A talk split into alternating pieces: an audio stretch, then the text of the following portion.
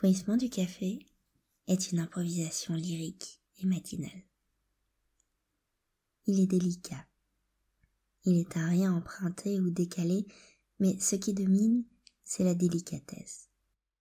Il nous reçoit dans cette petite crêperie qui ne paye pas de mine, qui a même l'air minable, il faut bien le dire, mais il nous reçoit avec une élégance désuète et surannée, comme dans un grand restaurant des années 60.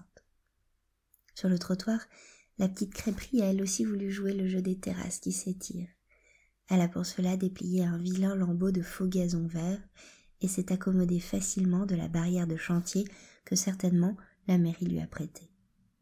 Trois petites tables seulement sont sorties négligemment sur ce gazon et elles semblent là totalement par hasard. Cela ne nous décourage pas pour autant, car nous arrivons sur ce douteux terrain herbeux affamé et très désireux de manger une crêpe de froment, de jambon et de fromage. Nos appétits nous commandent de fuir les tapas et autres amuse-bouches parisiens qui ne feraient qu'attiser notre subite production salivaire sans pour autant apaiser notre estomac. Nous jetons notre dévolu sur une petite table, peu exigeant et ravis de notre choix facile et complice, presque politique, en tout cas hautement contestataire pour l'assiette parisienne à partager, où l'unique sardine se débattra avec ses arêtes minuscules. Nous nous avançons donc, et je décide de poser mon vélo contre la barrière. Il arrive, et dans ses gestes un peu décousus, je décèle cette volonté, ce désir, ce besoin d'arranger pour nous notre dîner comme une soirée sous les étoiles. Soudain, à la petite table branlante s'ajoint une autre petite table, comme par magie. Soudain, le cidre modeste que nous avions commandé arrive triomphant dans un seau à champagne, épaulé d'un petit torchon blanc soigneusement repassé, amidonné même.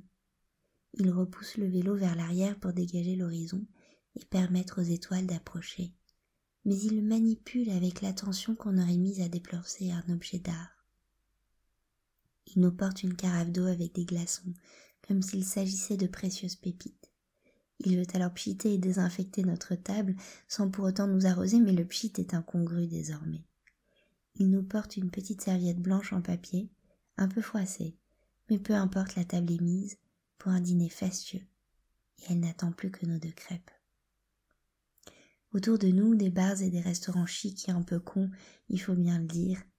Aucun n'arrive à la cheville de cette crêperie perdue où l'on sert avec amour et poésie la jeunesse, comme il dit, en nous saluant de la main, légèrement voûté, dans son pantalon de costume presque noir ou légèrement sale, mal ajusté, mais où se décèle encore la même intention d'être délicatement au service d'un moment qu'il aurait eu la fierté de ménager, sur un coin de trottoir, comme on aurait dîné aux chandelles sur le lac de Côme.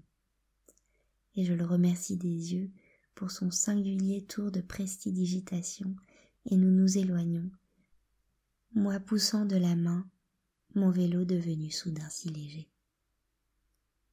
Bonne journée.